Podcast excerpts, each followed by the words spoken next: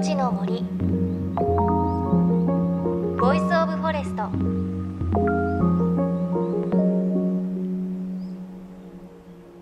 おはようございます。高橋真理恵です。3月6日は啓蟄でした。土の中で冬ごもりをしていた虫たちが暖かくなってきたなぁともぞもぞ出てくるそんな時期です。我が家の場合は庭にバッタの小さい赤ちゃんがいたりあと蜂が飛んできたりテントウムシの赤ちゃんまだこうゲジゲジのちっちゃいのが生まれたりするとああ春近づいてきたんだなっていう感じがします。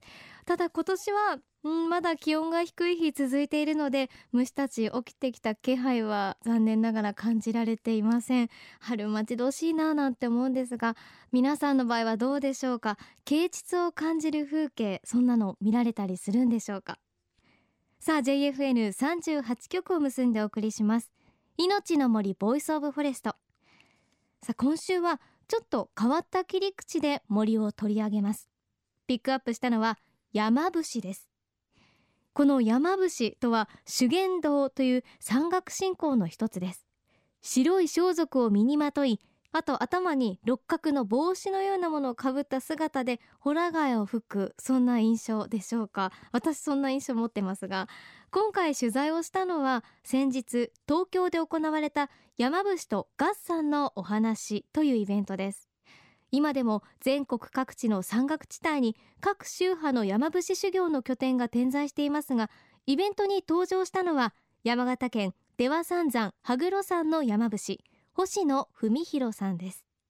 星野さんは羽黒山の宿坊お寺の宿泊施設に生まれ育ちその家系はなんと西暦1600年代から代々続く本物の山伏です。400年前から脈々と受け継がれた山伏の末裔なんです。では先日のトークイベントから知られざる山伏修行のお話お届けしましょう。山伏星野さんなんとホラ貝の音とともに登場しました。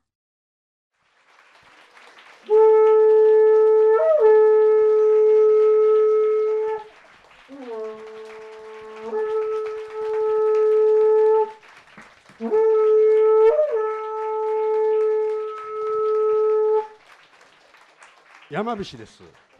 はい。でねあの山伏って何？って聞かれるんだけども簡単に言うと反聖反俗ね。半分聖なる半分俗なる。だからよく言われるの山伏ってなんでオール聖じゃないのって。山にばっかり閉じこもってたらさ世の中わかんないじゃない。ねえ。山伏っていうのは自分のため人のためだから、うん、しっかりとね世の中分からなければ何の対応もできない。だからこうしてお江戸へ遊びにも来るわけ。ね。そういう、ね、山伏一言で反省反俗そしてそれじゃ何する人？それは神や仏と人をつなぐ人。それから自然と人をつなぐ人。それから最近はねあの精進料理なんか一生懸命やってるもんだから食と人をつなぐ人、まあ、そこまではまあほぼねなるほどなと。だけど今ねこれからのね山伏のこうなんかなこう提起の仕方としては人と人をつなぐ人人と地域をつなぐ人そういう人もねやっぱり山伏だな。だけども我々はしっかりと修行もしてるから修験者でもあるということを付け加えりゃいいだけだからさ。だから今日だってね結構もう山伏みたいのばっかりじゃないの？うん。でねなんであの最近ねあのまあ修行にしてもこういうねお話にしても山伏の話っていうとねものすごい集まるな女の子がね本当にこれもなぜか俺後で答え出してあげるよ。これは。ね。でねよくあの今ねあの何ちゅうかな修験道とか山岳信仰とかっていう言葉使わないでさ、うん、私話したいのは日本人にとって山の思想って何なのかっていうことだね。ところがみんなはさこのビルの中にいるからね山とのあんまり関わりない状況にいるだろうけどもだけどもね考えてみればさ多分みんないろんなところから来てる人たちだと思うんでね地方はみんな山だらけだよね。日本も山だらけなんだよ。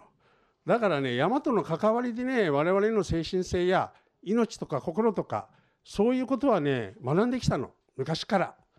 ところがそういう機会が今ない。だからあえて私は日本人にとって山の人って何なのかっていうことをねあの自分の知識と自分のやってることとこう混ぜてポンぐるぐるポンとするとね日本人にとって山の思想という話になるの。それで山に入って出てくるっていうことはねだから日本はさやっぱりこの山というのは女の体なんだよ。ねえあんたたちの。その体の中でも月辺の体内だから赤ちゃんが出るとこねそういう象徴なの捉え方として。うん、そうすると山に入って出てくるってことは生まれるってことじゃないね。そこで新しい命が生まれるだろ？そうすると生まれた新しい命が出たら何で命つないでいく？食べ物だろう。ねえ命の源泉っていうのは食べ物なんだよ。ところが今さこれだけね食べ物がねどこに行ってもすぐ手に入る。ね。ところがさ2,000年前その当時食べ物どこにあるよ。自然が食べ物じゃないか。自然が食べ物なんだよ。特に山なんだよ。ね山は水だめで水だめでもあるしさ。そうすると山から命の源の食べ物を頂いてるわけだよ。ね。だから命は山がつないでることじゃない？そして今度人間というのはどんどん成長していくとさこのほらみんな6本6本って分かるね目と鼻と口と耳と体と、ね、この脳とこれがあるからいいことも悪いこともやるの。だから日本のさえそういう思想っていうのは人間っていうのは間違いを起こすことを前提で対応してるわけ。特に資源道なんかもね、まあ、宗教なんていうのはそもそもそういうもんだと思うんだけどもいいことも悪いことも起こすのは当たり前なんだよ。ねえだから悪いことしちゃいけないいけないって言ったってしょうがないの。やっちゃうんだから。だけどもそして間違いを起こしたら今度山に登るっていうことが懺悔なんだねえ山に登ることは懺悔だっち教えられてんのずっと。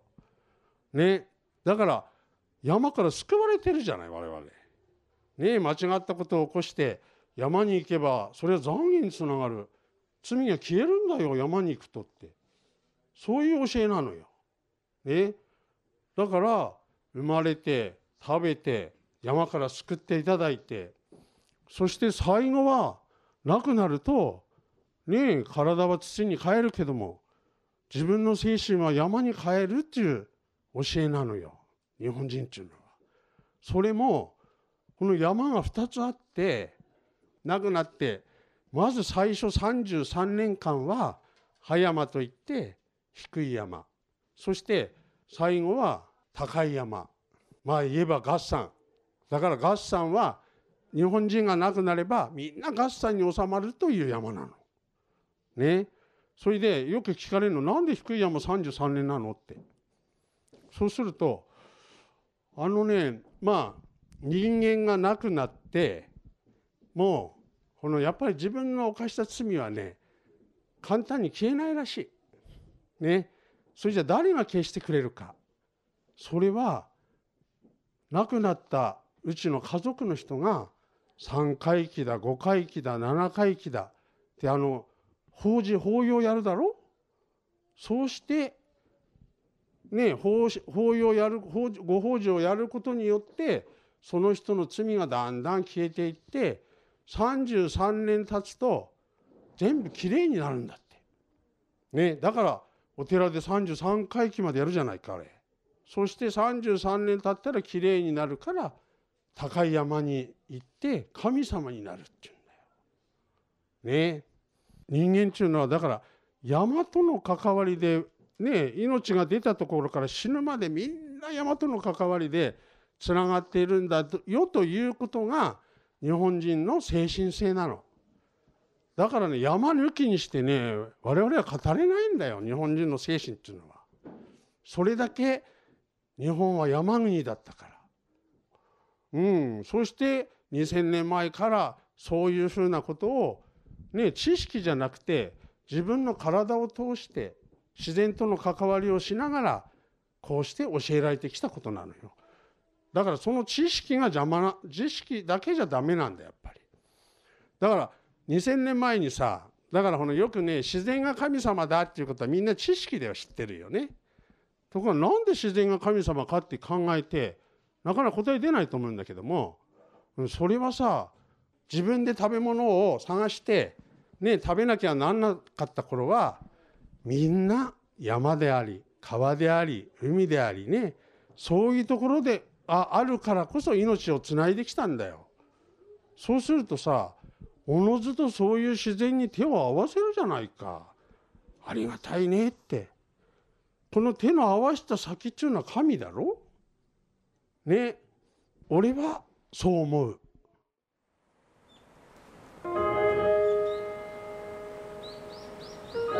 命の森ボイスオブフォレスト命の森ボイスオブフォレスト。今朝は山形県出羽三山羽黒山伏星野文弘さんのトークイベントの模様をお届けしました。山伏のイメージってなんかこう結構堅くなであんまりお話もしないでひたすら修行しているそんなイメージあったんですけれど星野さんのお話面白かったですね。なんかすごくこう身近に感じたななんて思いましたが。でも星野さんの話であの自然がなぜ神様なのかっていう話すごく印象的でした。なんかやっぱり山とか川とか海に手を合わせることってあるかなと思うんですがそれは、まあ、自分たちで食べ物を探していた頃にはやっぱりそういう山とか川とか海から命をもらってきたからおのずと手を合わせると。手を合わせる先には神様がいるでしょうっていうお話でした、うん、なんかそういうことを聞くと自然に対する畏怖だったりとかあなんか神様がいそうな感じがするなって私たちが感じるのは DNA に組み込まれているのかななんていうふうに思いました。山伏の修行したらもっと近くでこういう山の神様の存在感じられるんでしょうね。すごく興味が湧きました。さあ番組ではあなたの身近な森についてメッセージお待ちしています。メッセージは番組ウェブサイトからお寄せください。命の森ボイスオブフォレスト。来週も山形県出羽三山の山伏によるトークイベントの模様をお届けします。お相手は高橋真理恵でした。命の森。の森。ボイスオブフォレスト。